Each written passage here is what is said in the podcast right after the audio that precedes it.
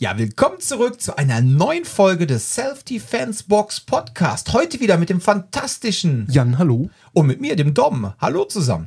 Heute wollen wir äh, uns ein bisschen um das Thema Stress kümmern. Also Jan möchte heute Stress machen. Ich möchte heute Stress machen. Ja. äh, man muss ja ganz klar sagen, im Grunde mh, ein wichtiger Teil im Selbstschutztraining ist ja ich sag mal so, also Gefahren zu erkennen. Ne? Dass du da draußen erstmal überhaupt Gefahren erkennen kannst, um sie zu vermeiden. Aber wenn das Vermeiden dann nicht möglich ist und die Gefahr kommt auf, mich, auf dich zu, ja, oder du wirst vielleicht sogar überrascht und auf einmal steht eine potenzielle Gefahr vor dir, wie bleibst du jetzt durch entsprechendes Stressmanagement oder vielleicht ist es sogar schon Anti-Stressmanagement. ähm, schaffst du es, handlungsfähig zu bleiben, damit du dann möglicherweise auch sinnvolle ähm, ja, Handlungsoptionen hast und die dann letztendlich auch durchzuführen, um aus der Nummer wieder rauszukommen. So. Und da hat der Jan sich mal so ein paar Gedanken gemacht und das soll jetzt, wie gesagt, jetzt ja auch keine äh, höchstwissenschaftliche Sendung werden. Das hat zwar alles Hand und Fuß, was wir sagen, aber das ist jetzt kein Ausbildungspodcast, aber wir wollen uns trotzdem mal so ein bisschen mit dem Thema unterhalten. Und ähm, das ausführliche Ding bekommt ihr dann natürlich auch in unserem Kraftmager Basic Online Kurs. Ne? Da wird es dann auch ein äh, längeres Video zu geben, wie du dann halt deine Handlungsfähigkeit erhalten kannst. Und äh, ja, ich würde sagen, wir fangen heute einfach mal an.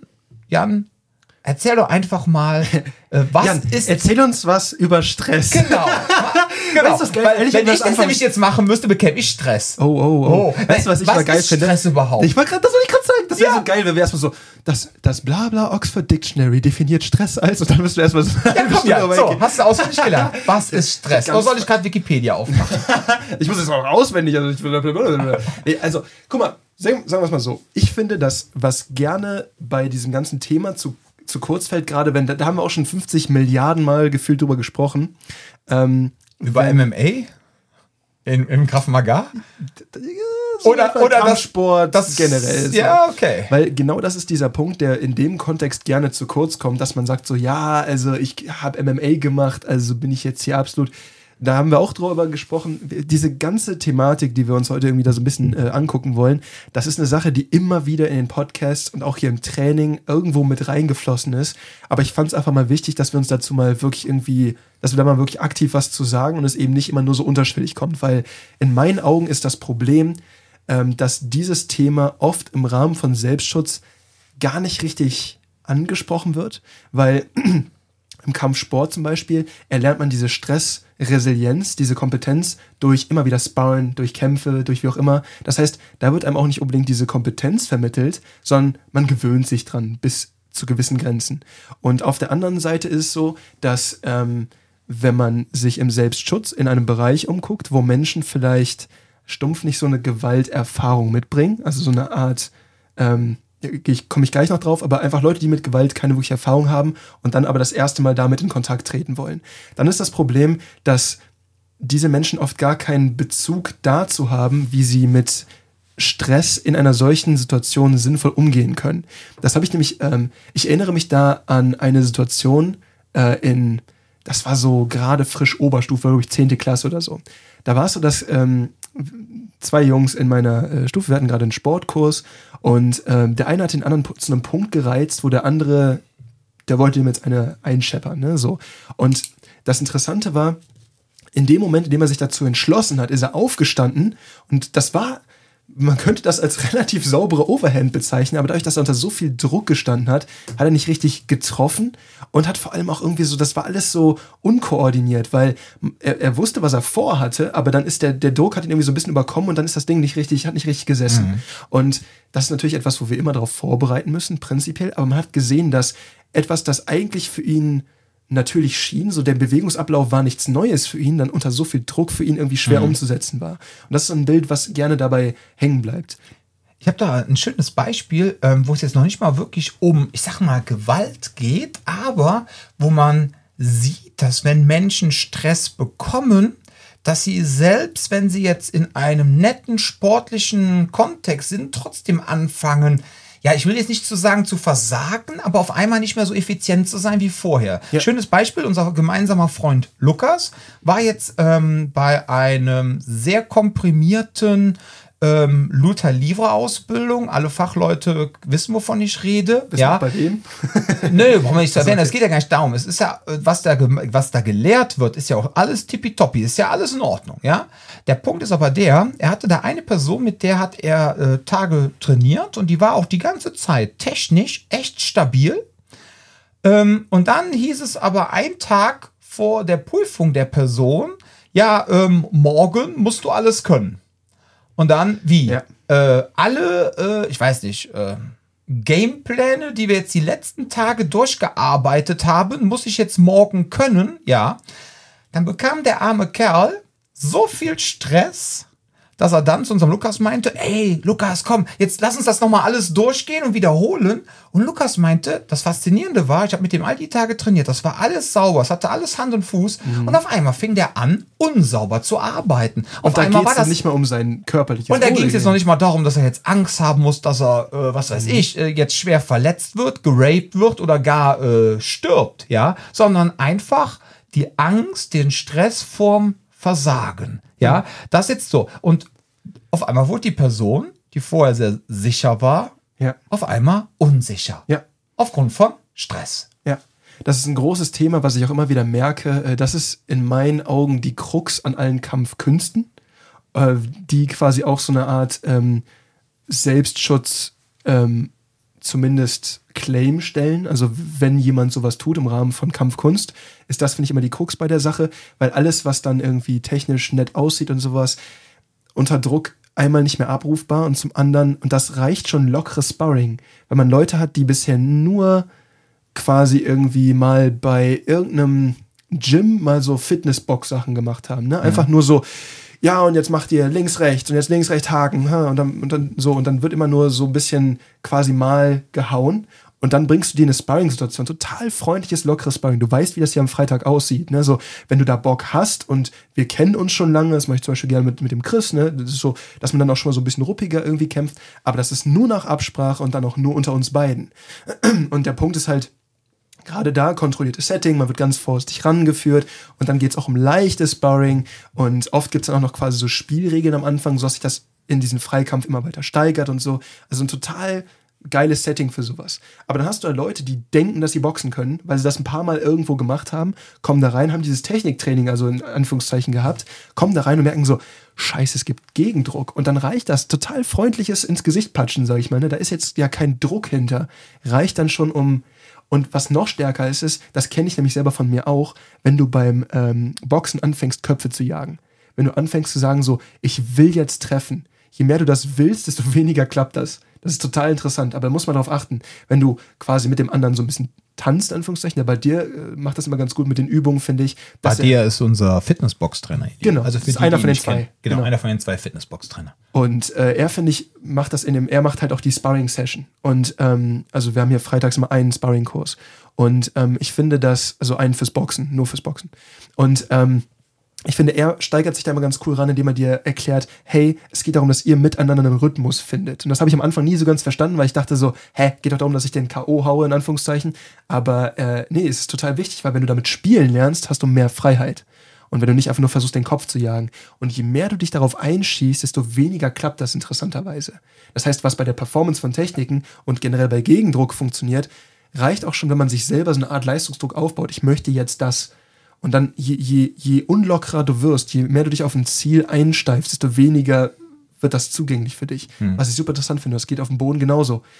Das ist auch eine Sache bei MMA-Kämpfen, kann man es immer wieder beobachten. Du hast Leute, die entweder eine Verletzung haben und deswegen quasi krampfhaft etwas schonen, was dann witzigerweise immer wieder getroffen wird, wenn sie es versuchen zu schonen. Oder Leute, die eine gewisse Disziplin besser drauf haben als eine andere. Das hast du bei mir, glaube ich, auch bei der Prüfung Belgien gemerkt, wo ich quasi im, im, im Auftakt dafür, weil Sharia meinte so, versuch mal dein Boxen noch zu schrauben. Und ich habe geschraubt wie ein Bekloppter beim Boxen, ging dahin, direkt alle Takedowns reingegangen, weil die gesehen haben, so, okay, im Stand ganz solide, direkt runter. Und das ist genau dieses Problem. Wenn man dann verkrampft versucht, etwas nicht zu tun, wird das viel eher sich auf diese Richtung, weil, weil man kann das lesen irgendwie. Das ist ganz interessant. Deswegen Stress in diesem Kontext ähm, ist generell was, das angreifbar macht. Und gerade bei Kampfkünsten, das hatte ich ja gerade schon angedeutet, ist das Problem, wenn ich dann so sowas Filigranes wie ein Handkipphebel habe oder sowas, ne? Nicht, dass das prinzipiell Schwachsinn ist, so, ne? Die haben ja auch ihre Funktionalität irgendwo, auch wenn wir sowas jetzt hier nicht unterrichten, aber der, der interessante Punkt dabei ist halt, das ist so eine filigrane Bewegung, wo ich quasi so viele Schritte einzeln machen muss. Ich muss generell schon gut sein, um das mit jemandem zu machen, der, der, nichts, der mit nichts rechnet. Aber wenn ich das versuche, in einem MMA-Kampf zu machen, ist halt vorbei weil das viel zu feinmotorisch ist. Und wenn mein Stresspegel ein gewisses Level erreicht hat, was du kannst noch so ein erfahrener äh, äh, MMA-Kämpfer sein, wenn du dem anderen nicht so unermesslich überlegen bist, dass dich das gar nicht unter Druck setzt, dann, dann ist da kein Platz, dann bist du, du bist im Stress. Du hast einen gewissen Stresspegel und den kriegst du auch nicht ausgeschaltet.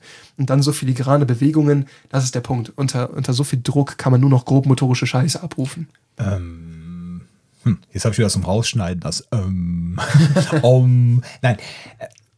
Was, was hat die Natur sich denn dabei gedacht, dass wir überhaupt Stress in unserem Körper haben? Ja, fragst du doch.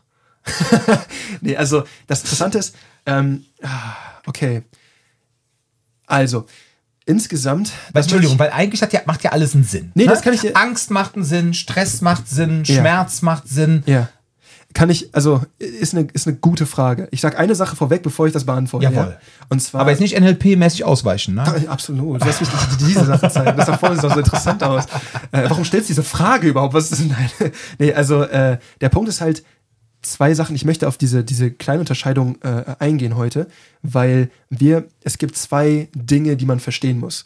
Ich habe letztens, danach, das ist, ich, das ist ein kleiner Exkurs, aber ich komme auf jeden Fall auf die Frage zurück. Ja. Ähm, ich habe letztens eine sehr, sehr interessante Serie auf, ich glaube, Disney Plus gesehen. Das ist mit Chris Hemsworth Limitless. Und die, das Konzept ist irgendwie, dass Chris Hemsworth da irgendwie losgeht und sagt so, oh, ich bin ja schon über 30, also quasi tot. Und äh, ich muss jetzt mal gucken, wie ich mein Leben verlängere. So, das ist so etwas schräge Prämisse, aber ist ganz cool gemacht. Da reden die auch über, äh, über so Cold Plunges, ne, wenn du dich in kaltes Wasser reinsetzt und was mit deinem Körper macht und so. Ganz interessantes Ding. Sollte auf jeden Fall die Steroide mal weglassen für die ganzen Torfilme. aber okay. Was denkst du, warum der diese Serie macht? Der muss gegenschießen. So. genau. Nee, aber äh, jetzt wird das hier wieder Joe Rogan Podcast okay. mit dem Liver King. So, da werden wir hier direkt erstmal gecancelt. Nee, äh, aber der, der, ähm, der wichtige Punkt ist bei dieser ganzen Geschichte, ähm, es gab eine ganze Folge zum Thema Stress. Und ähm, in dieser Folge, ich verrate nicht zu viel, aber die Idee war quasi, dass er beschreibt seinen Alltagsstress, den er hat mit seiner Karriere und seinen Kindern und dies und das und da, all diese ganzen Sachen beschreibt er. meint so, manchmal wird mir das zu viel und ich merke, das geht mir ne, an die Pumpe und Langzeitstress haben sie dann so ein paar äh, Folgen genannt. Diese Risiken gibt es da. Und die gesamte Folge, und da können wir, das wird auch bei uns hier eher so der Fokus sein, sowohl in, in, in dem äh, Online- ähm, Kurs. Im Online-Kurs, wie auch jetzt heute vielleicht so ein bisschen an, angedeutet. Ähm, was da natürlich dann vermittelt wurde, was in meinen Augen die falsche Art und Weise ist, sich damit auseinanderzusetzen, ist, wir versuchen dir jetzt Strategien mitzugeben, wie du quasi in dem Moment des Stresses den Stresspegel runterfahren kannst. Das heißt, was die im Endeffekt mit dem gemacht haben, ist ähm, kognitiv-behaviorale Therapie, also direkt ansetzen an Verhaltensmustern ähm, und quasi andere Programme anbieten, um äh, gewisse festgefahrene Muster aufzubrechen. Das ist so die Idee dabei. Und haben ihn dann unter Druck gesetzt. Also am Ende war quasi das Finale, er sollte auf einem Kran in, irgendwo in Sydney, auf so einem Riesengebäude, sollte er auf einem Kran einfach frei einmal hin und einmal zurücklaufen. Was halt super viel Stress ist, weil du denkst, du stirbst. So, das ist, und haben ihn dann dafür erstmal irgendwie äh, in so Feuerwehrsimulationen reingepackt und so weiter und so fort. Und das Ding, was er die ganze Zeit da gemacht hat, ist, ähm, er sollte, er hat dann Übungen an die Hand bekommen, mit denen er das runterfahren konnte, dann so ein paar Mindset-Geschichten und so weiter und so fort. Problem ist, in dieser gesamten Folge wurde nie angesprochen, dass man auch die Quelle dieses Stresses bearbeiten könnte. Es wurde immer nur gesagt so, ja, Stress ist ja normal in jedem Leben, das gehört dazu, das ist sinnvoll, la la la la, und wir versuchen es jetzt nur verhältnismäßig runterzufahren. Bei Angststörungen ist das total sinnvoll, das so zu machen, weil du hast einen Pegel, du musst erstmal akut arbeiten, damit du dann an der Quelle schrauben kannst. Aber was mich da die ganze Zeit abgefuckt hat, ist, es wurde immer nur darüber gesprochen, dieser latente Dauerstress, den du hast, hey, wie wär's mal mit ein bisschen Boxatmung, wie wär's mal mit ein bisschen das und das? Und dann merkst du so, völlig am Ziel vorbeigeschossen. So, und das ist etwas, was ich prinzipiell sagen möchte, das, worüber wir jetzt im, in diesem Zusammenhang reden werden, ähm, ist nur die akute Bewältigung von Stress. Wenn ein Dauerstress vorliegt und es geht darum, irgendwie dann muss man sich die Quelle angucken. Und dann sollte man eine Therapie machen, je nachdem. Und es geht darum, eben zu verstehen, dass äh, gewisse Stressoren nicht nötig sind. Dass man halt versteht, okay, ich muss rausfinden, welche Stressoren sind für mich bewältigbar, welche Stressoren soll ich überhaupt nicht haben und welche sind ein nötiges Übel, das ich bereit bin einzukaufen. Mhm. Aber es ist halt wichtig zu verstehen, welche Langzeitfolgen physischer Stress auf euren Körper hat. Und auf der anderen Seite eben auch zu verstehen, okay, möchte ich das zulassen? Ist die Quelle dafür etwas, was ich bekämpfen sollte, was ich aus meinem Leben werfen kann? Wie sieht das aus? Und dann auch ehrlich mit sich sein. Das ist etwas, was ich nur am Rande einmal einwerfen möchte. Ein latenter Dauerstress hat zwar dieselben physiologischen Folgen, hat aber eine andere Ursache als ein Stress, wenn ich auf der Straße angepöbelt werde. Wir beschäftigen uns heute und auch generell hier erstmal mit diesem Initial, fuck, hier passiert gerade was, ich habe jetzt gerade Stress. Also etwas, was eher mit so einer Angstreaktion vielleicht auch vergleichbar ja. wäre ist natürlich ein Unterschied. Was, was ist, wenn man jetzt äh, so einen äh, dauerhaften Stress hat aufgrund von Traumatisierung und jetzt passiert doch noch was auf der Straße? Ja, das ist ein, das, das ist, nochmal, ein absolutes Worst-Case-Szenario. Ja. Aber gut, da wollen wir heute nicht drauf eingehen. Nee, nee, aber das kann ich trotzdem. Aber bieten, das ist ne? der Punkt. Da, das, aber es ist gut, dass du sagst, weil in dem Rahmen mich fuckt es ab, dass in letzter Zeit, da haben wir glaube ich auch schon drüber gesprochen, mhm. das Wort Triggering für jeden kleinen Scheiß benutzt wird. Das wenn Triggern. Jemand, ja, ja, ja. Wenn jemand so, oh, das fand ich jetzt nicht gut, oh, das hat mich getriggert. Du bist so, nee, also Triggern ist halt aus Angststörungen, äh, PTSD und sowas, das ist ein ernstnehmender Begriff, der eine physiologische Reaktion hervorruft, wo Menschen quasi in, in einen Hyperstress verfallen. Das mit, oh, das hat mir jetzt nicht gefallen zu vergleichen, finde ich halt, und das ist gerade bei Unikulturen so ein Ding, was mich echt nervt, wo du merkst so, oh nee, das ist jetzt etwas, das könnte dich stören, aber du bist eventuell, das ist nicht was Triggern ist. Das ist nämlich eine Sache, die oft in meinen Augen etwas missbraucht wird, dieser Begriff. Mhm. Aber das alles vorgeplänkelt zu dem Thema, äh, was ich aber wichtig finde, damit man sagt, okay, Stress, Stress, ne, wir sprechen jetzt über Akutstress, mhm. über Stress, der auftritt als Reaktion auf etwas. Okay, also so. ich bin jetzt auf der Und Straße. Das ist die Frage, das genau. die Frage, die du gerade gestellt Stress, hast. Weil, du gefragt, warum? Genau, warum? Warum habe ich Stress? Warum, warum gibt es den Stress seitens der Natur? Weil alles hat ja, ja irgendwie einen Sinn. So, ja. ich kriege jetzt Stress, ich kriege jetzt Problem, Probleme mit einer Person auf der Domplatte, äh, die will mich überfallen oder will mir, nein, andersrum, wenn er mich überfallen will, kriegt er alles, was er will und äh, sagen es materiell ist, okay, sagen wir mal, ich merke jetzt, äh, eine Person möchte mir wirklich mich ernsthaft verletzen, auf, aus welchem Grund auch immer. Und mhm. ich denke jetzt so, oh, mein letztes Stündlein hat möglicherweise geschlagen, wenn ich jetzt nichts mache. Also bekomme ich auch ich jetzt Stress. Mhm. Warum ist das so? Warum ist das so? Also, ich möchte ja hier nicht für die Natur sprechen. nee, aber. Das ist ein Teil derselbigen. ist eine, oh, da habe ich auch eine letzte Diskussion gehabt, Kultur versus Natur und wo ist die Grenze? Egal, anderes Thema. Nein, aber, aber äh, die Begrifflichkeit in deutschen Umwelt ist ja auch bescheuert, ne? Manchmal zu sagen, weil dann geht man ja immer davon aus, ich will jetzt nicht philosophisch werden, aber der Mensch, ich bin der Mittelpunkt und alles um mich herum ist die Umwelt. Ja, ja. Aber wir sind doch ein Teil der Welt. Auch die Leute, die sagen, Menschen sind keine Tiere, so was sind wir denn sonst? Ja, ja.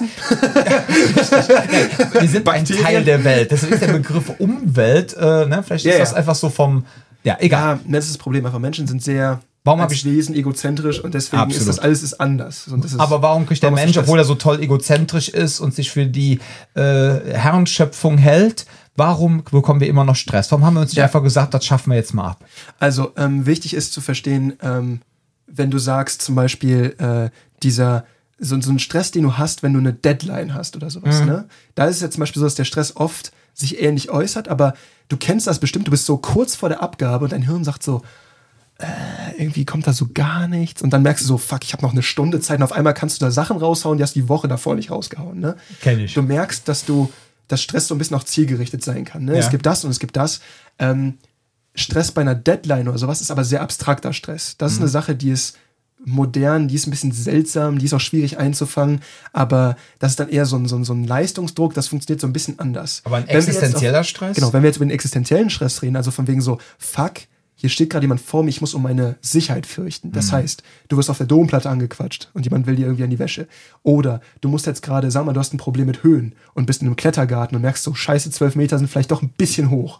Oder äh, du merkst gerade Close Call auf der Autobahn, du bist gerade nur knapp jemandem ausgewichen, äh, irgendeinem Bergheimer, der mit seinem, äh, mit seinem Karren dir irgendwie die Vorfahrt nimmt oder sowas. Ne? Dieses ganze Ding, wo du merkst, oh, das war super knapp oder es ist gerade wirklich, wirklich eng. Das ist ein sehr natürlicher Stress. Und ähm, diese Art von Stress, Stress bedeutet eigentlich im Endeffekt, wenn du es so zusammenfassen möchtest, nur das Anheben deiner Vitalfunktion oder das, oder das, das Zielrichten deiner Vitalfunktion. Angst ist schon wieder eine spezielle Form von Stress. Mhm. Und wir reden heute über Angst in dem Zusammenhang. Weil Stress auch diese Deadline-Nummer ist. Also, fuck, ich habe noch, ich habe das damals gehabt, ich habe meine eine, eine Klausur um äh, 23.58 Uhr abgegeben oder um 59 sogar und um 12 war die Deadline. So, so Geschichten. Das ist halt so, das ist andere, das ist auch Stress, aber es ist keine Angst. Vielleicht so ein bisschen abstrakt, aber es ist nicht so wirklich dasselbe. Wenn du jetzt überlegst, okay, dieses Beispiel, du bist in der Höhe oder dich quatscht jemand an oder wie auch immer. Es gibt gewisse Symptome, wie sich dieser Stress bei dir äußert. Einmal der Klassiker, als allererstes merkst du daran, dass deine, deine Heartrate, dein, dein Puls fährt hoch. Du merkst, alles pumpt, alles wird, ne? Du merkst einfach, jetzt gerade geht mir gerade mega die Pumpe, du kannst es oft spüren. Ähm, all das, was ich jetzt erzähle, ist übrigens auch wichtig für Menschen mit Panikattacken. Das ist nämlich wichtig, diese, diese Marker zu erkennen und zu verstehen, die Angst selber ist nicht gefährlich, aber man muss sie erstmal vernünftig erkennen können, um zu merken, okay, das ist eine Reaktion, das ist gerade nicht das, was selber mich bedroht. Das heißt, du hast normalerweise die, die, die der Herzschlag geht hoch. Dann, ähm, du hast, wenn du vorher noch in der Lage bist, auf einem Handy sehr, sehr gut eine Nachricht zu tippen und zu sagen, okay, äh, du schreibst jetzt gerade mal, irgendwie, du schreibst gerade mit, mit, mit, äh, mit Mama Lansen und irgendwas und du merkst so, der Stress kommt, es wird dir schwer fallen, die, ähm, die Tasten so zu treffen wie vorher. Deine, deine Feinmotorik lässt extrem nach. Grobmotorische Funktionen, also zum Beispiel ähm, jetzt, du könntest rennen, du könntest springen, du könntest ähm, schwerere Sachen werfen. Diese ganzen Dinge, die quasi viel Kraft und Geschwindigkeit äh, erfordern, die funktionieren witzigerweise besser, wenn du diesen, wenn du diesen Stresspegel hast. All das funktioniert besser, weil alles in deine, deine Feinmotorik brauchst du normalerweise unter so viel Druck nicht. Das heißt, ähm, du kannst schneller laufen, weiter werfen, wie auch immer, aber eine, jetzt eine Nadel durch etwas durchführen geht nicht. Das hatte Charrier, glaube ich, auch äh, bei einem äh, Dings erzählt, dass er ähm, diese, diese, diese, diese Ausbildung hatte und die haben den äh, ganzen Operatives quasi, die haben perfekte Scores gehabt bei, äh, bei dem Performen von gewissen Tasks, die sie gelernt haben. Also mussten irgendwo hinrennen unter Druck, mussten eine Waffe durchladen und standen dabei irgendwie unter simuliertem Stress, ich weiß gar nicht, mussten dann irgendwas äh, irgendwo reinsortieren, mussten jemanden irgendwo hinschleppen oder sowas und haben nahezu perfekte Scores immer erreicht, weil du auch nahezu perfekte Scores brauchst, um überhaupt weiter eine Einheit sein zu dürfen. Und haben sie eine neue feinmotorische Sache eingeführt quasi irgendwie sowas wie jetzt nicht ein Rubik's Cube irgendwie lösen, aber so von, von der Feinmotorik her war es so das Level, so, wo du was Feinmotorisches machen musstest. Und schon sind die Scores alle von einer 10 auf so eine 6 gefallen oder so. Weil erstens war es nicht trainiert und zweitens war es feinmotorisch. Mhm. Das heißt, selbst wenn du etwas feinmotorisch unter Stress machen möchtest, wie zum Beispiel eine Waffe durchladen, muss das so tief sitzen, dass du es auch unter Stress noch hinbekommst, weil deine Feinmotorik extrem eingeschränkt ist. Dann ein weiterer Punkt, Tunnelblick. Übrigens Tunnelwahrnehmung. Das heißt, nicht nur hast du visuell eine Einschränkung, ähm, das ist, kann man auch ganz gut ähm, für sich selber rausfinden. So man, man, ihr könnt einfach mal ähm, gucken, wenn ihr eure Hände nach vorne aussteigt und dann relativ breit macht. Es gibt irgendeinen Punkt, wo die verschwimmen. Das ist so die, die Grenze eures peripheren Sichtfeldes. Dahinter könnt ihr immer noch wahrnehmen, aber die Sehnerven sind sehr konzentriert in der Mitte und das sind dann quasi noch so, das ist dann eher dafür da, irgendwie Bewegung wahrzunehmen, aber es ist nicht mehr so, sonderlich scharf, äh, es, zeichnet nichts mehr scharf ab. Ähm, das Ding schrumpft mal eben kurz auf ein Viertel die effiziente Wahrnehmzone, sag ich mal. Auditiv dasselbe, ihr konzentriert euch auf weniger. Ganz viel fährt runter. Und du merkst bei dem, was ich bis jetzt erzählt habe, all diese Sachen ergeben Sinn in einer Bedrohungssituation, weil du musst in einer bedrohung, bedrohlichen Situation, zumindest natürlich gesehen, normalerweise nicht irgendwie anfangen, dann äh, einen Pulli zu häkeln. Oder äh, dich interessiert nicht, ob der Schmetterling da hinten gerade gelb oder rot ist. So, das sind alles nicht mehr Dinge, die sonderlich relevant sind, sondern deine Funktionen fahren auf das, also das Notwendige runter, aber dafür wird mehr Energie da reingeschoben. Das merkst du auch daran, dass ähm, wenn du quasi eine Wärmebildkamera auf jemanden richtest, der unter Stress gesetzt wird, dann wird der Kopf kälter und die Gliedmaßen werden wärmer. Das liegt daran, dass du weniger ähm, äh, Sauerstoff durch Blutversorgung im Hirn hast und mehr in die Extremitäten runterfließt, weil die gerade versorgt sein müssen, weil die müssen jetzt funktionieren. Ähm, das ist auch der Punkt bei so einer Schockreaktion. Im Endeffekt, du hast zu viel, was im Körper äh, äh, verkehrt und deswegen verlierst du zu viel Blut. Mhm. Ähm, was du auch noch hast, ganz interessant, ähm, wenn du richtig nervös bist, du zitterst so ein bisschen. Ist das schon mal aufgefallen? Ja, so ein Aufwärmen der Muskeln, oder? Das ist der Punkt. Die feuern ist das überhaupt so? Vor. Die feuern ja. schon mal vor. Weil im Endeffekt ist es so, dass wenn du quasi, das kennst du ja auch aus, ähm, keine Ahnung, wenn du, wenn du einfach kalt Sparring anfangen würdest, dann stehst du da und dann fängst du an und, und auf einmal, und dann hast, hast du jemanden, der sehr energetisch ist, das Level kannst du nicht direkt matchen. Wenn dein Körper aber quasi latent hochfährt, wie das Vorwärmen von so einem Triebwerk, kannst du dir das vorstellen, dann ist das Feuern einfacher zugänglich, weil der Muskel ist eher eh schon irgendwie in Aktion. Das heißt, das Ding läuft schneller ab. Das heißt, äh, das, das, das, dieses Zittern ist quasi so ein Vorwärmen. Das heißt, wir haben nicht nur ein Reduzieren auf die effizienten Funktionen, wir haben gleichzeitig auch noch, dass der Pegel ähm, der, der Abrufbereitschaft von Bewegungsmustern hochgefahren wird. Du kannst schneller liefern. Du bist schneller in der Lage, irgendwie um dein Leben zu rennen, zu kämpfen, wie auch immer. Dann, ähm, äh, das ist noch ein Thema, das ist jetzt für, für Angstpatienten noch ein großes Thema. Ich weiß nicht, wie man das übersetzt, aber auf Englisch nennt man das Nausea. Das ist so ein, so ein, so ein Gesamtzustand. Wenn du merkst, dass du, dass irgendwie wird dir so ein bisschen schlecht und dir ist ein bisschen schummrig, so dieses, irgendwie ist gerade, das liegt daran, dass dein Blut gerade im Körper woanders ist. Das ist so eine Sache, wo Menschen mit Panik oder mit Angststörungen auch erstmal lernen müssen, umzugehen, dass sie verstehen, mir passiert gerade nichts.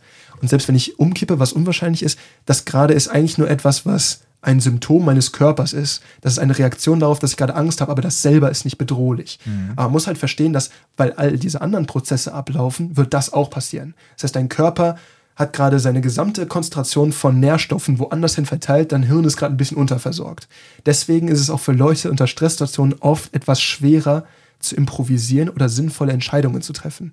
Deswegen auch da super relevant, dass du Sachen, die du unter Stress abrufen sollst, wirklich aus dem FF kannst. Da darfst du nicht mehr ab, also groß nachdenken müssen. Bedeutet aber auch, wenn du jemanden vor dir hast, der jetzt gerade Stress hat wegen mhm. dir, ja, der jetzt dich provoziert etc., ja. ähm, dass der dann auch teilweise nicht mehr so wirklich empfänglich für Worte ist. Ja. Das muss man nämlich dann auch mal die andere Perspektive sehen. Das ist natürlich dann auch wieder ganz, ganz wichtig im Selbstschutztraining. Ja? Fürs Täterinterview. ja. Genau, fürs Täterinterview. Je nachdem, in was für einer Gewaltsituation oder in was für einem Eskalationslevel ihr euch dann gerade befindet, wow, dann äh, ist die, sind einfache, ähm, sind komplizierte Sätze und langes Reden teilweise macht dann gar keinen Sinn mehr, weil das eh nicht mehr ankommt und dann macht es nur noch Sinn, wirklich rudimentär zwei, drei Wortsätze zu sagen. Man muss die Person jetzt deshalb nicht provozieren, ja, ähm, oder jetzt äh, sein seinen Verhaltenskodex jetzt ändern, aber die Sätze werden einfacher, ja, und man versucht die Person dann wirklich nur noch mit ein, zwei, drei Wortsätzen irgendwie anzusprechen, klare, mit Ansagen, klare genau. Ansagen, weil äh, das wird, äh, ne, die, diese Informationen, die ihr dann in die Person hineinbringen wollt, kommen eh nicht mehr an dann. Ja. Ne? Und das ist noch ein Punkt, der auch super wichtig ist, den habe ich damals auch im Studium gehabt, ich weiß gar nicht mehr, welcher Bereich das war ich glaube, es war auch irgendwie allgemeine Psychologie, ähm, wo sie darüber gesprochen hatten, wie sich dein emotionaler Zustand ähm, auf dein Stimmbild spiegelt. Jo. Und das Interessante ist, und das ist wirklich, wirklich interessant, du kannst, es gibt ja diese ganzen Spracherkennungssoftwares, ne, wo du quasi einfach, ne, so, so wie bei Siri, Alexa, wie auch immer, die haben ja alle quasi im, im Kern äh, das Abgleichen von Stimmwellen mit vorgefertigten Konzepten. Und dann eine gewisse Abweichung ist okay und dann erkennen die so, oh, du hast gerade Zug gesagt oder sowas. Ne? Und dann wird das quasi einge, eingegeben und dann können sie darauf reagieren. Ähm, das Interessante ist, du kannst relativ zuverlässig anhand der Tonspur von jemand, ähm, wenn du eine Baseline hast, ablesen, ob der emotionale Zustand von der Baseline abweicht und auch in welche Richtung. Mhm. Und das ist ganz interessant, weil was passiert ist, wenn, ähm, reden wir mal über diese Fight-or-Flight-Nummer. Ja. Wenn du wahnsinnig nervös bist und merkst, du, scheiße, mir wird alles eng und bla bla bla, was passiert mit deiner Stimme? Die kann schon mal flöten gehen. Die geht hoch. Ja, ja, die wird hell. Die geht hoch und ein bisschen nachdem. zittrig, aber die wird ja. normalerweise geht die hoch. Und wenn du äh, klare Ansagen machst, wenn du ruhig bleibst und jemandem sehr bestimmte Ansage machst, von deiner normalen Stimme aus, was denkst du, wie, wird, wie, wie redest du normalerweise, wenn du klare Ansagen machst? Wenn du hier Break rufst. Ja, dann bin ich, ja, klar. Immer tiefer. Ja. Immer tiefer. Und mhm. das ist interessant, weil da denken wenig Leute drüber nach, aber das ist eine Sache, die äh, auch evolutionär eine gewisse Bedeutung hat, weil helle Stimme oder wenn du darüber nachdenkst, wie äh, Instrumente klingen, mit einem großen Klangkörper versus mit einem kleinen Klangkörper. Mhm. Die kleinen haben immer wenig Raum für Resonanz und deswegen sind sie höher. Die großen äh, Instrumente, ne? wenn du so, so, eine Tuba anguckst oder sowas, ne? oder so einen riesen Bass oder sowas, die haben immer einen riesen ja, ja. und deswegen sind sie tiefer. Das heißt, die Frequenz einer Stimmlage sagt etwas über den Absender aus.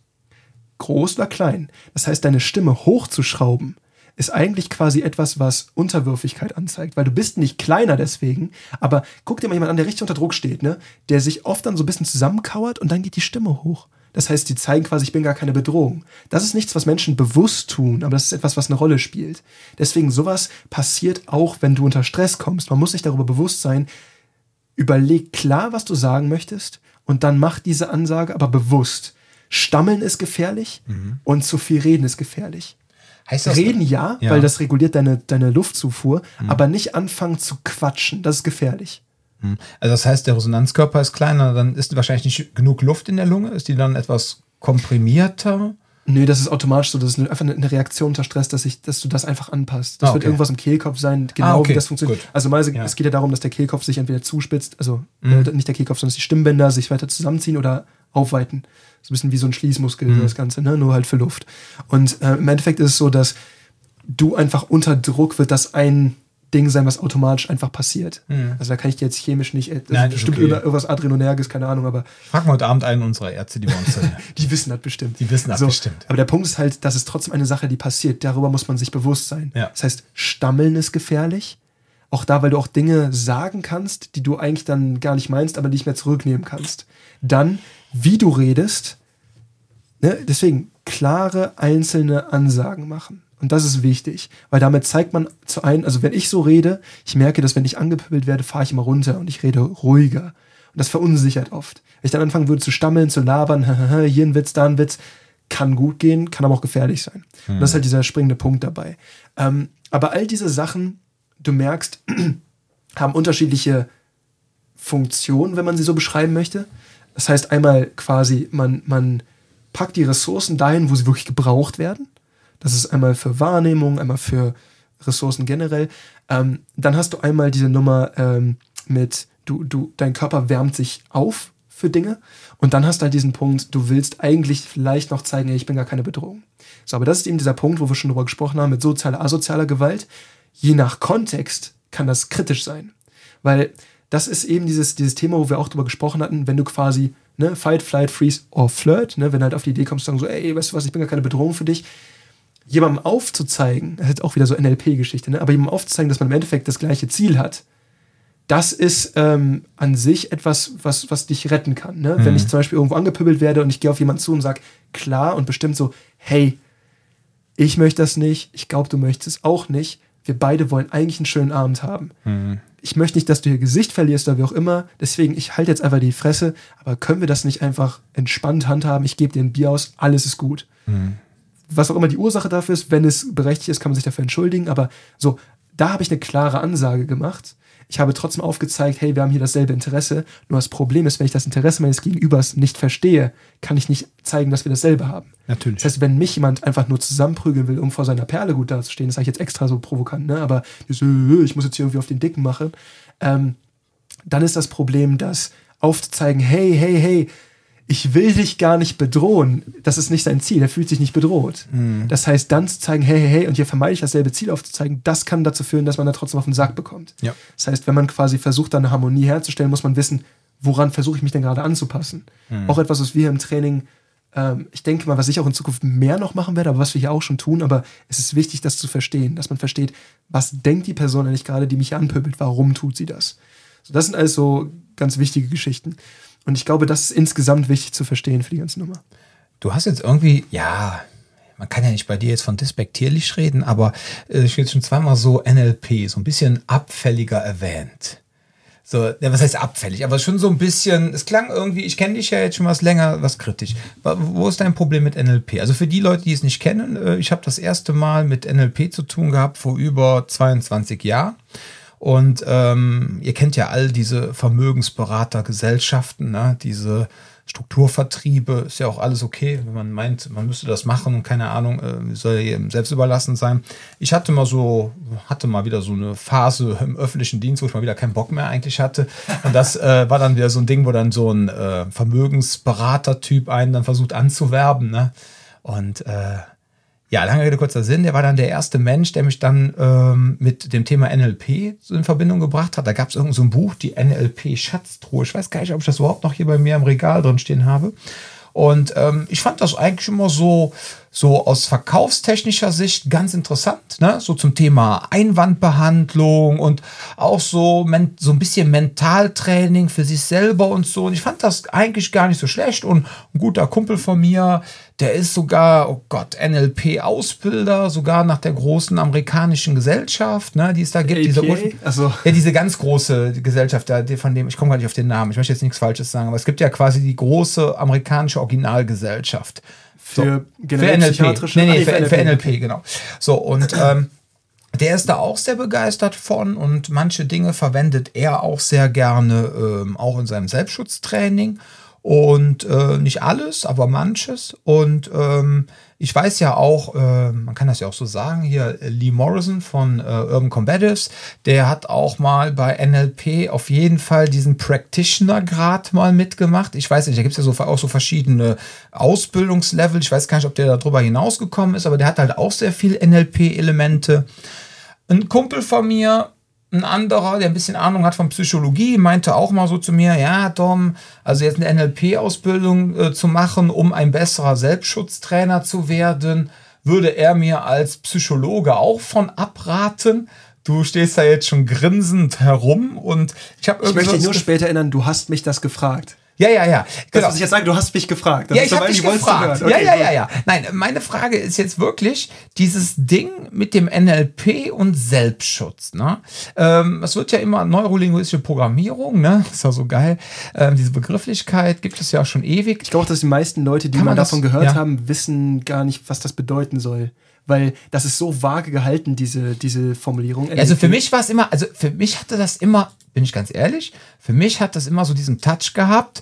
Äh, wie kriege, bekomme ich als Verkäufer die Leute letztendlich so gedreht, ja, ja, dass sie doch den Abschluss machen. Das ist so ja. mein Ding gewesen, damals aus der Sicht des, ich sag mal, Vermögensberaters, ja, wo man dann auch so gelernt hat, dann mit so Visualisierungstechniken so, wo man dann gesagt bekommen hat, so in der NLP-Ausbildung dann bei diesem Vermögensberater, wenn man so meint, so, ja, wenn du jetzt zum Beispiel Immobilienmakler bist und du stehst dann da mit der schwangeren Frau und ihrem Ehemann im Garten, ja, und fängst dann an so, ja, gucken Sie mal da an dem Baum, da könnte dann das Baumhaus drin sein und sehen Sie schon Ihr Kind Wind schaukelnd Visualisierung, Dingen, ja. Visualisierungstechniken, um dann Gefühle zu bestärken, damit die Leute dann sagen, ja, eigentlich haben wir gar kein Geld für das Haus, aber ach, guck mal, wäre doch doch schön, wenn das Kind da sicher im Baumhaus aufwachsen könnte. Also, also nee, spielen könnte. Aufwachsen soll es natürlich im Haupthaus, aber ihr wisst, was ich meine, ne? So, und dann so. Muss ich in die Hundehütte. Genau, in die Hundehütte zu Garfield und Odi.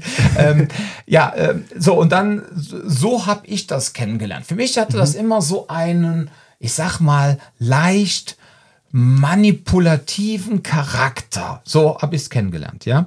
Ähm, aber dann habe ich es halt auch ähm, über jetzt ja verschiedene Selbstschutztrainer, wie halt UC, die sich ja auch manchmal so Dingen bedienen, ne?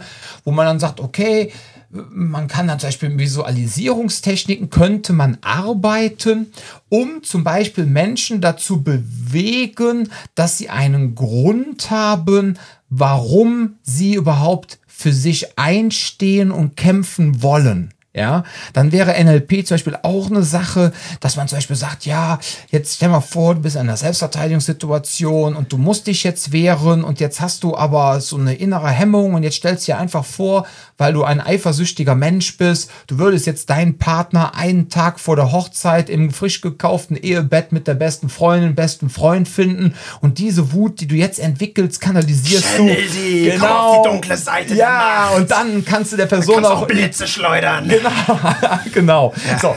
Und das waren dann so diese Sachen, die ich dann im, im Selbstschutztraining, meine Erfahrung mit NLP waren. Ja, ich muss dazu sagen, ihr Lieben da draußen, wie gesagt, ich habe selber noch nie eine Ausbildung äh, im NLP gemacht, bin ich ganz ehrlich. Und ähm, ich kenne es halt nur, ja, eben halt über diese Vermögensberatung. Da haben wir mal so ein paar Stunden gehabt mit so einem NLP-Trainer, was war keine Ausbildung. Oder halt jetzt die Geschichten, die ich im Selbstschutztraining so ein wenig gelernt habe. Ich bin ja jetzt so ein bisschen hin und her gerissen. Aber ich meine, du bist ja jetzt auch kein fertiger Psychologe. Das möchten wir jetzt auch fairerweise erwähnen. Das hat halt auch seine Gründe für so. aber genau ja, nein, darum. Aber die Frage ist jetzt. Die Einschätzung. Deine Einschätzung. Also, ähm, weil ihr habt euch ja in, in, in, im Studium auch ein bisschen damit auseinandergesetzt mit dem Thema. Ähm, tatsächlich witzigerweise nicht. weil ähm, es ist so die. Äh, Ihr habt euch nicht mit dem Thema auseinandergesetzt. ähm, nicht. Lass mich Ja, okay, okay. Ähm, NLP ist wahnsinnig überholt. Gerade als äh, therapeutisches Mittel auch nicht mehr, also es gibt keine evidenzbasierte Grundlage für NLP als therapeutisches Tool. Das ist wichtig von Anfang an zu sagen. Das heißt, wir haben nie NLP-Techniken gelernt. Ich weiß, dass es gewisse Privatstudiengänge der Psychologie für Wirtschaftspsychologie gibt, die das immer noch vermitteln. So viel sei noch gesagt an dieser Stelle. Also, ähm, ich habe mich also mit NLP in meiner Freizeit auseinandergesetzt, weil wir es im Studium schon nicht mehr gemacht haben. Ich aber trotzdem wissen wollte, was genau eigentlich das Prinzip dahinter ist. Das heißt, ich habe mich also quasi mit den Tools, die ich meinem Studium gelernt habe, dann mit dieser ähm, Denkschule auseinandergesetzt. So, und ähm, mein Zwischenfazit zu dem Thema, ne? ich will da jetzt nicht alles mit irgendwie unter einen Hut kehren, aber prinzipiell würde ich sagen, dass NLP eine Gedankenrichtung war, die ähnlich wie bei Freud damals, die so aus Versehen auch ein, zwei sinnvolle Sachen mitvermittelt hat. Das heißt, die haben, glaube ich, so. Das klingt hart, ja. Okay. Ja, aber ich meine, ich ja. kann es auch erklären, Ja, weil ja, es ist, das, weiß ich, das wirst du jetzt, aber das klingt so. das ist so nach dem Motto auch ein blindes Huhn für den Korn. So. Ja, so Weil- kam's rüber. Weil der Punkt ist halt, ähm, dass das Interessante ist, als manipulatives Tool, also gerade zum Beispiel fürs öffentliche Reden, für Verhandlungen oder auch für ähm, so Verkaufsstrategien, muss ich leider sagen, ist NLP ein gut missbrauchbares Werkzeug, auch wenn die Lehre, die dahinter steht und das Konzept, was dahinter steht, keinen Sinn ergibt. Das ist, der, das ist die Idee dahinter. Genau wie bei Freud damals, sich mit der tiefen Psychologie und mit Träumen auseinanderzusetzen, so interessanter Punkt. So, da ist was Vorbewusstes, da haben sie vorher nie drüber nachgedacht. Und auf einmal so, oh, und Träume können relevant sein? Nie drüber nachgedacht. Das heißt, zum ersten Mal hast du quasi ein, eine neue Disziplin, ein neues Thema. Und damit muss man sich auseinandersetzen. Und da gibt es auch sinnvolle Konzepte. Aber die gesamte Strategie, die gesamte Lehre dahinter ist halt Quatsch. So, und zum Beispiel auch bei Freud, das, das kannst du ja nicht evidenzbasiert, weil das Ding entzieht sich ja der Falsifizierung. Das ist ganz schwierig. Deswegen, das nimmt mittlerweile auch keiner mehr ernst. So, und bei NLP selbes Konzept. Ähm, was du damit gut machen kannst, ist, ähm, du kannst in einem Gespräch Sachen neu framen. Du kannst in einem Gespräch ablenken. Du kannst ähm, sogenannte verbale Judo-Strategien anwenden. Es gibt also gewisse Konzepte. Das ist in der Wirtschaftspsychologie deswegen interessant. Auch da würde ich mich nicht zu stark drauf lehnen. Das ist nicht ein einziges Tool, aber es ist so ein ganz nettes. Das ist so, das ist nicht der, der Koffer, das ist eher so der Schraubenzieher. Das ist so ein Tool, was du nutzen kannst. Aber es gibt in der Wirtschaftspsychologie sehr sinnvolle Heuristiken, die du nutzen kannst. Heuristiken sind so Daumenregeln quasi. Die kannst du sehr gut missbrauchen für deine Zwecke. Und zum Beispiel diese ganze NLP-Geschichte, für ganz kleine Dinge ist das sinnvoll. Ne? Wenn dein Kunde dir unbequeme Nachfragen stellt, dann ah, du, du bist damit oder du, du, du merkst, ah, der, der ist nicht so ganz drin. Okay, ich kann hier dieses Bild in den Kopf setzen. Das ist ja im Endeffekt, was in der Werbebranche die ganze Zeit getan wird.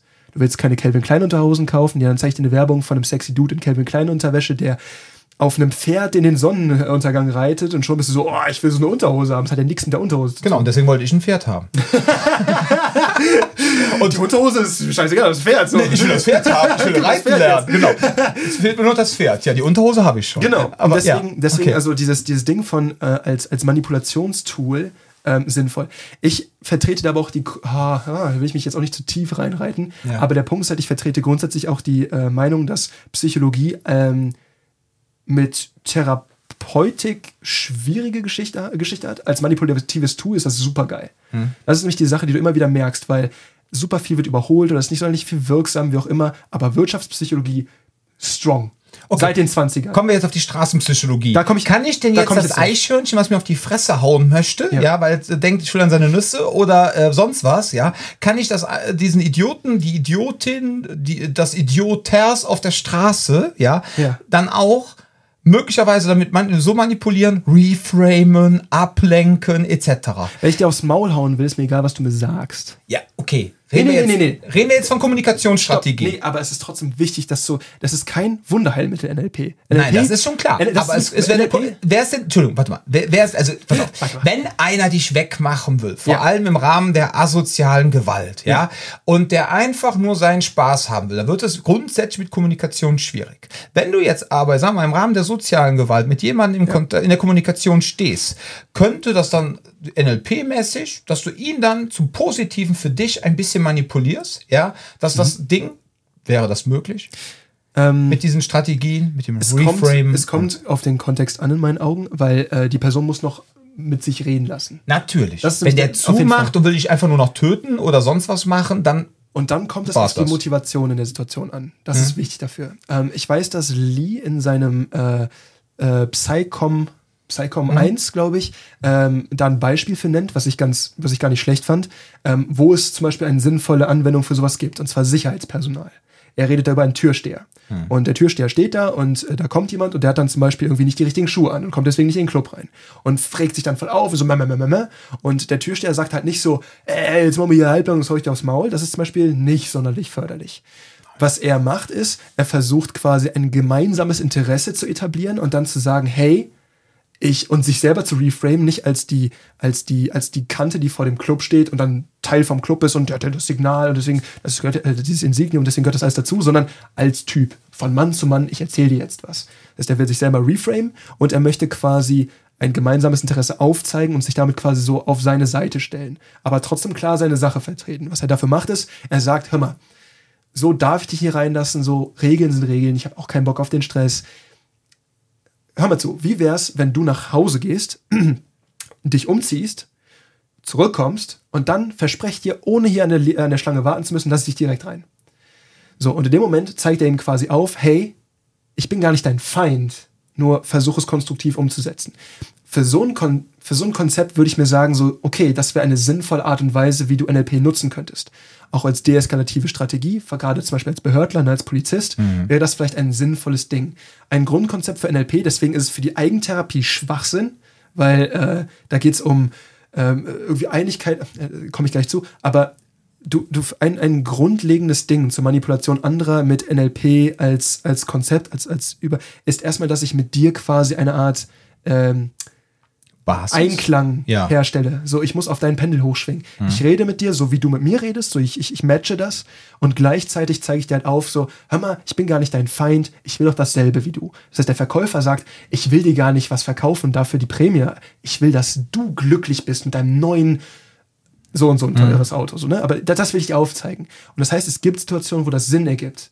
Als äh, Ordnungsbeamter, das sind aber auch Situationen, wo du nicht mit klassisch gewalttätigen Menschen vielleicht verkehrst.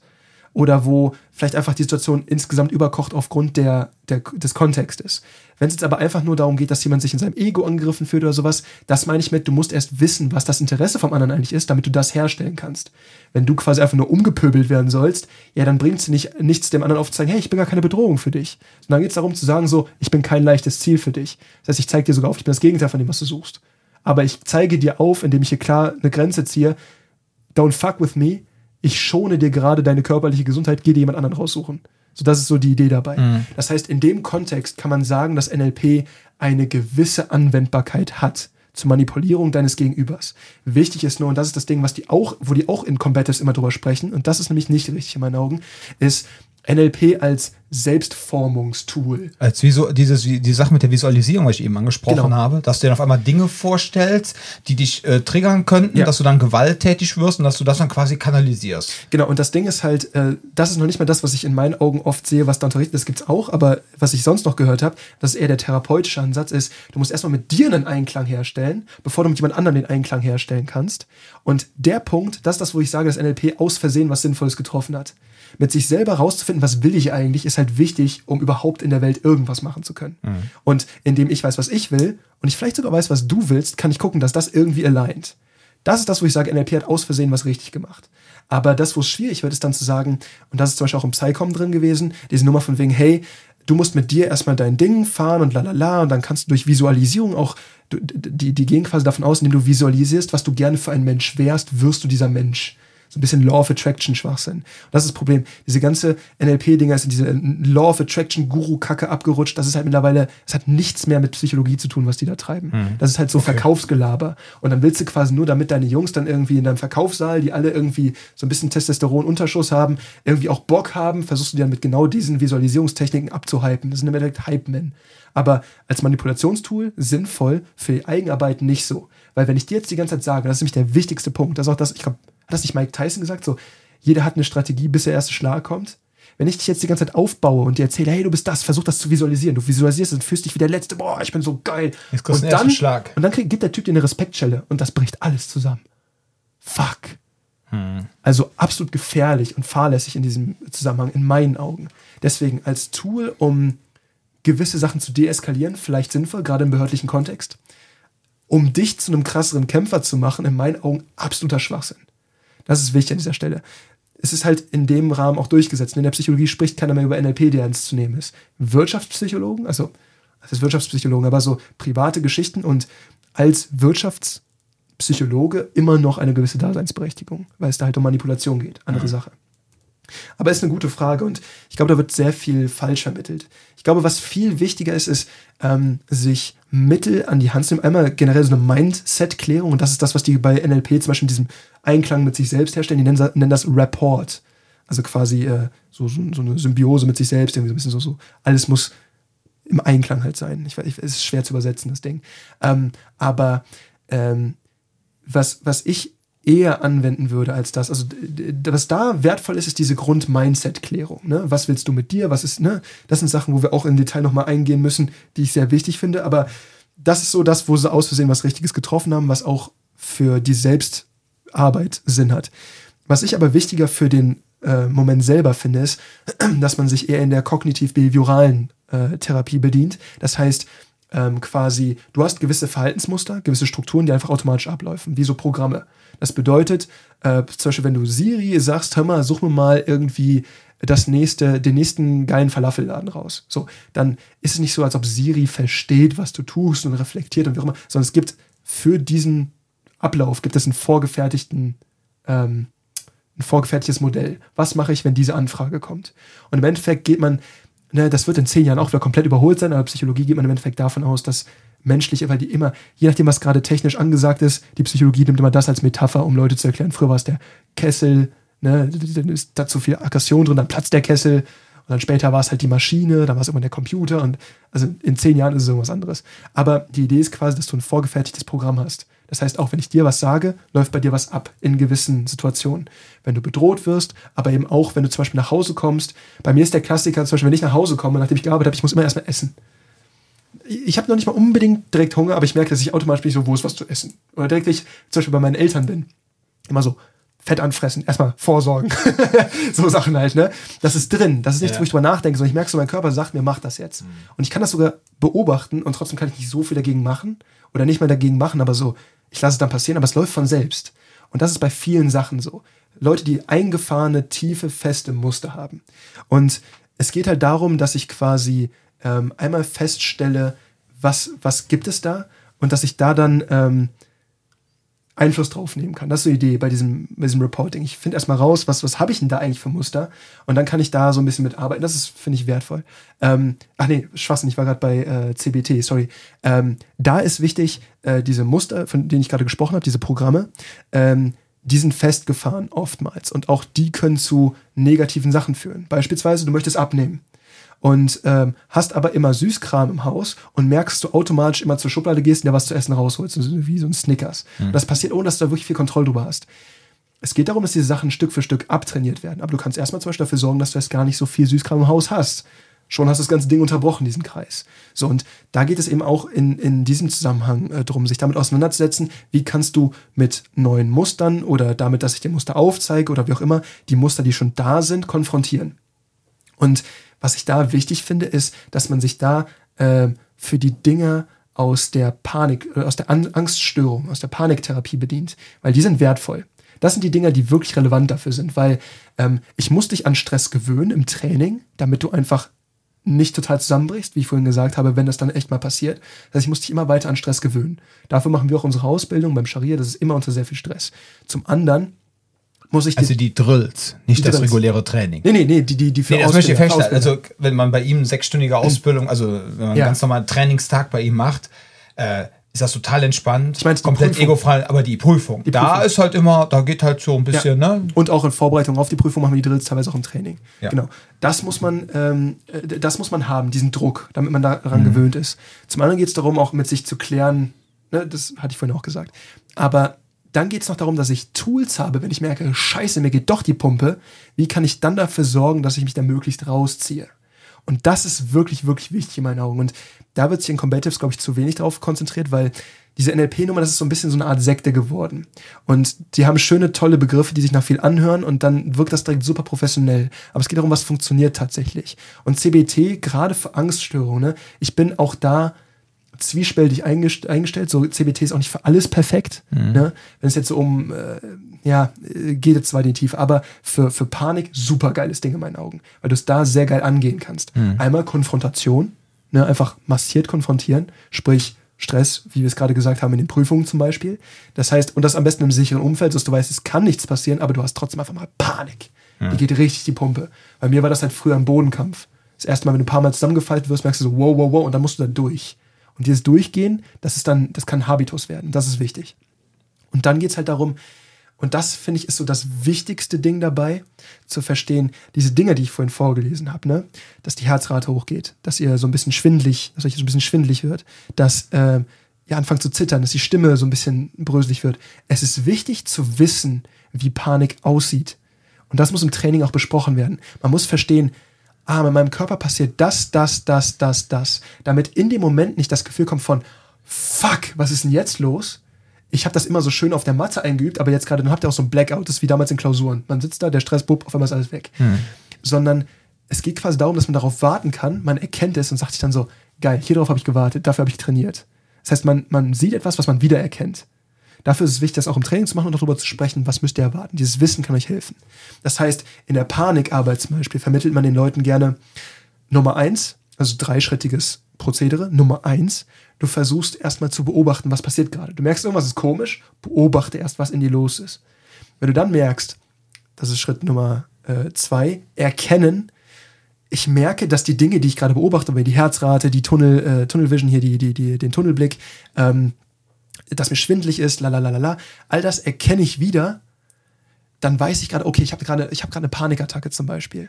Das heißt, ich weiß durch das Beobachten und dadurch, dass ich weiß, was eine Panikattacke ist, gerade kann mir nichts passieren. Das ist quasi ein Anführungszeichen, in Anführungszeichen nur in meinem Kopf. Ne, das ist natürlich auch im Körper, aber das ist eine Sache, das ist keine externe Bedrohung, sondern ich merke gerade, weil viele Leute rufen äh, gerade ältere Menschen teilweise bei Panikattacken äh, den Krankenwagen, weil sie denken, sie haben Schlaganfälle. Mhm. Das ist ein oft, das ist ein häufiges Problem. Da merkt man zum Beispiel so, ah nee, es ist gerade gar nicht so wild, also es ist gut, es ist gerade nur etwas, was mit mir passiert, aber es ist nichts Gefährliches für mich. Und dann Schritt Nummer drei, das Ganze annehmen. Und das ist der kritische Punkt bei der Nummer, wo, wenn du jetzt sagst so, ja, nimm deine Panik einfach an, das ist wie zu deinem Zorn zu sagen so, ja, hö, ja, sei halt einfach nicht sauer, das ist halt Schwachsinn.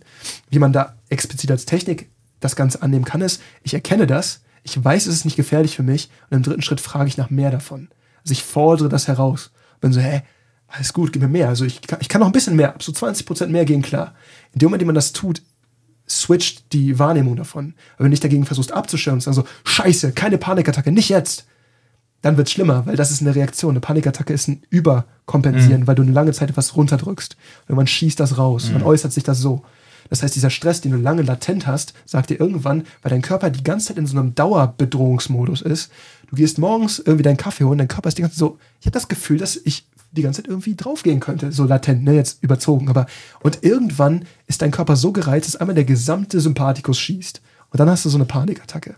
Und Neben der Tatsache, dass es sau ungesund ist, sich lange mit Stress rumzuschleppen, ist der Punkt, dass dein Körper in dem Moment einfach nur überschießt. Und wenn du dich da noch versuchst gegenzupacken, da kommt wieder die Kesselmetapher, der Körper findet seinen Weg, sich zu äußern und zu sagen, hey Digga, das solltest du nicht machen. Mhm. Und genau das passiert in dem Moment. Wenn du dich dagegen versuchst zu verschließen, wird es schlimmer.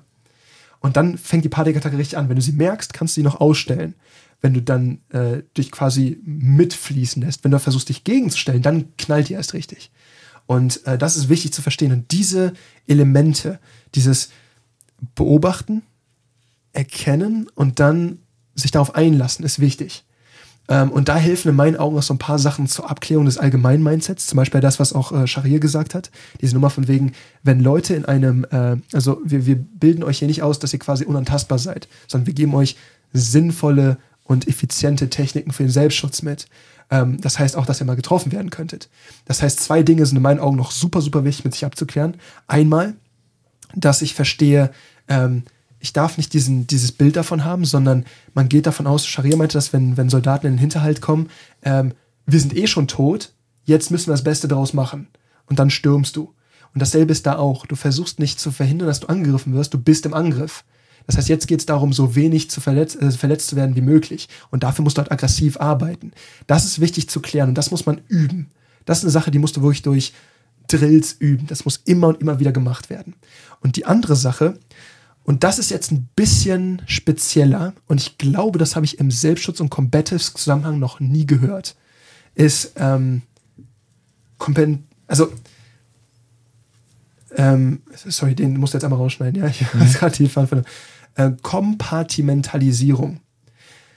Dickes Wort. Was es im Endeffekt bedeutet, ist, ich schrumpfe Sachen auf die Einzelteile zurück. Ich fange nicht an, in einem Großen das Ganze anzugucken. Das beste Beispiel ist, wenn du, hast schon mal so ein Slacklining ausprobiert, diese, diese mm. Dinge, wo du drüber balancieren musst. Ist mir aufgefallen, dass du dich immer auf die Fresse legst, wenn du, wenn du guckst, oh, wie viel muss ich noch? Und dann, ah, jetzt noch vier Meter, scheiße, und dann fällst du direkt runter.